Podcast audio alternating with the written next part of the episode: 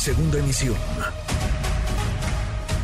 Manuel López San Martín, en MBS Noticias. Hablemos al tema electoral, la efervescencia, porque vivimos ya pues, la elección presidencial de 2024, una sucesión adelantada, aunque no hemos pasado por la aduana de los comicios de este 2023, Coahuila y Estado de México. Le agradezco estos minutos al presidente Morena, Mario Delgado. Mario, ¿cómo estás? Buenas tardes. Hola Manuel, ¿cómo estás?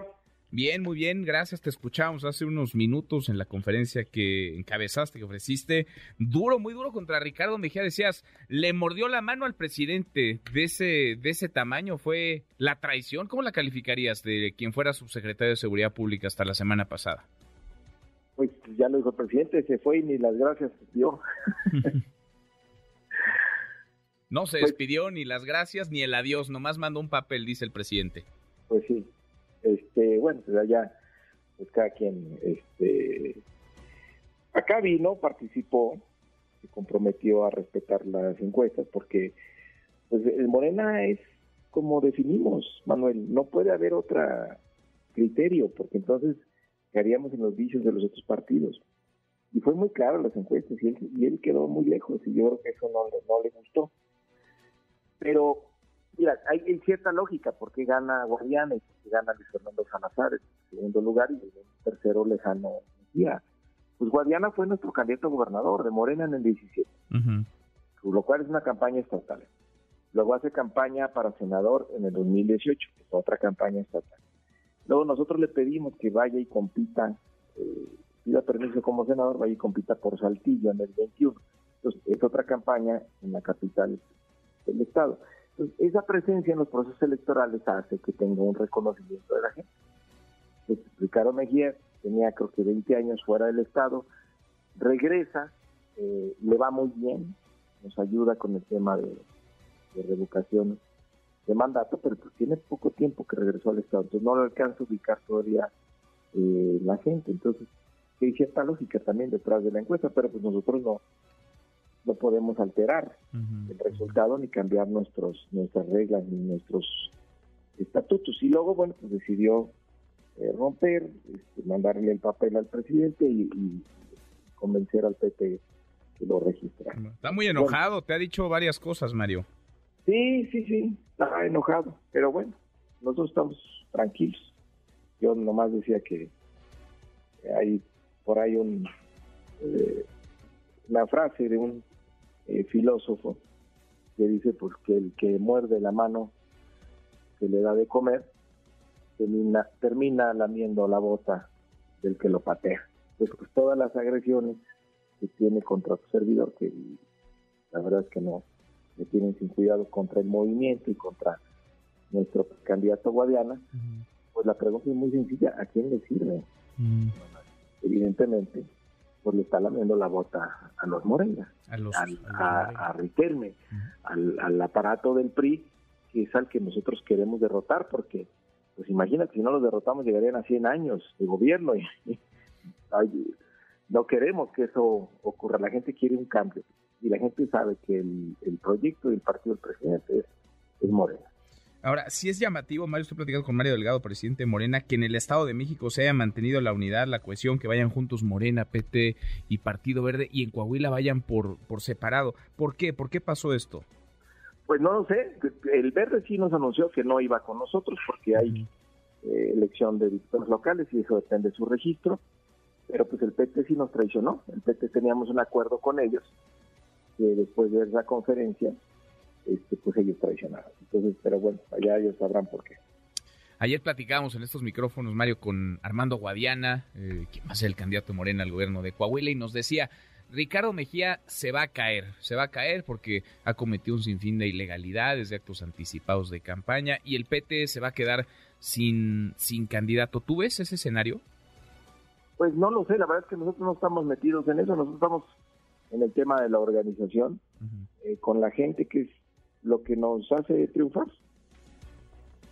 Ahora ya te denunció en otro tema el PRD, no sé si no sé si te preocupa y no sé si te enteraste, pero te denunció el PRD o interpuso una queja por esta carta que circuló el domingo esta carta que tú le mandaste, que tú escribiste y le enviaste a gobernadores y gobernadoras de Morena para que inviten a sus estados a los aspirantes a la candidatura presidencial en 2024, a cuatro eh, aspirantes, a Ricardo Monreal, a Claudia Sheinbaum, a Dan Augusto López y Marcelo Ebrard Mario.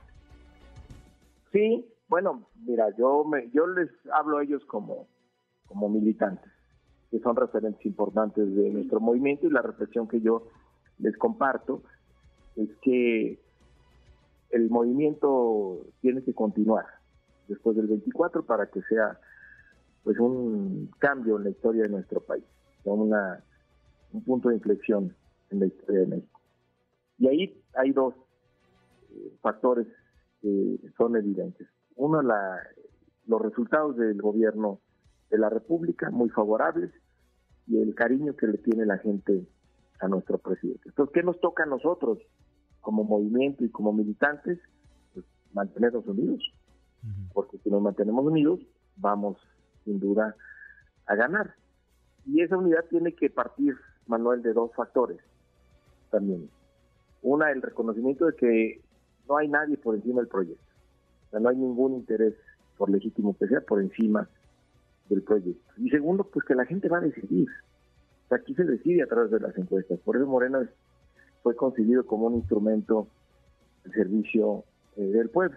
Entonces, ¿qué nos toca a nosotros? Bueno, pues fortalecer a nuestro movimiento, como pues, que haya presencia de quienes han dicho que aspiran y que la gente esté informada para que cuando llegue el momento de las encuestas decida en conciencia.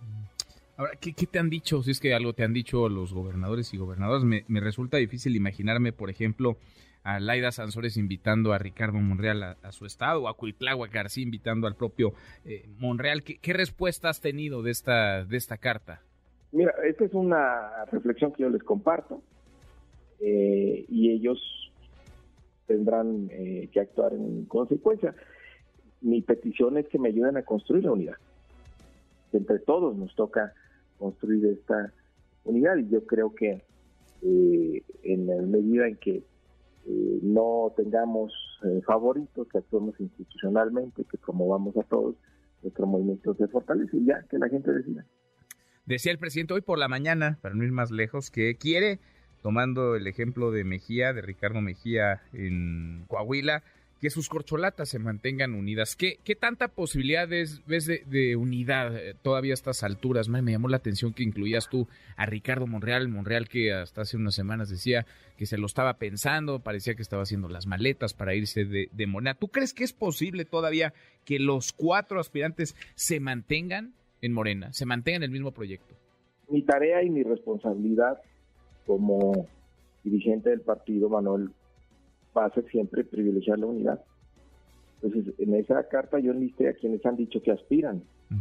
Eh, entonces, yo no debo hacer diferencias justamente porque la unidad es, la gran fuerza del, movimiento. Entonces, yo voy a hacer siempre todo lo que esté en mis manos por garantizar esa unidad. Bueno, el tema de los eh, debates que por ahí se habían propuesto eh, sobre todo Marcelo Ebrard y Ricardo Morel, ¿los ves? ¿Todavía no es demasiado anticipado? puede ser, pero mira, eh, Manuel, eh, lo que nos tiene ahora tareados y enfocados y, con un objetivo muy claro es el Estado de México Después de que esto ocurra, eso es nuestra gran prioridad.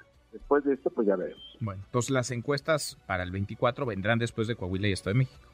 Sí, así es. Vendrán después, quizá en agosto, como digamos, replicando, si nos fuéramos al 21, lo que ocurrió en el para este 22, ¿no? Que terminando los procesos electorales del 21, entonces se encuestó Coahuila y se encuestó Estado de México. ¿Cómo ves, cómo ves las posibilidades de triunfo para Morena en, en ambos estados? A ver, Estado de México y, Coahuila, ambas entidades, no ha habido alternancia, nunca ha gobernado el PRI. Mario, ¿cómo? No, siempre ha gobernado el PRI. Siempre, perdón, ¿qué dije? Nunca, ¿verdad? Nunca ha gobernado, no, siempre ha gobernado el PRI, no, ha habido alternancia. No sé si le llamarías gobierno lo que han hecho, pero bueno, siempre ha gobernado el, mal gobernado el PRI, el PRI en Coahuila y Estado de México. ¿Qué, qué tanta chance, qué tanta posibilidad de triunfo le ves a, Morena en ambas entidades? Tenemos toda la posibilidad, porque la gente quiere un cambio. ¿Sí? ¿Arrancan como arrancan? con los números que tú traes. con números muy favorables. Obviamente tenemos que hacer el trabajo. Eh, pero hay una gran expectativa de cambio. La gente identifica Morena con el cambio está muy bien evaluado el presidente de la República en ambas entidades y pues eh, hay que hacer la chamba y nos va bien. Bueno, pues vamos platicando en el camino, Mario. Como siempre te agradezco, te agradezco estos minutos. No, hombre, al contrario, Manuel, que estés muy bien y no eh, te deseo un feliz año. Lo hago para ti, tu auditorio y, y, todo tu equipo, por supuesto. Gracias, igual para ti, que sea un buen 2023, que sea un gran año. Gracias, Mario. Muchas gracias. Redes sociales para que siga en contacto: Twitter, Facebook y TikTok. M. López San Martín.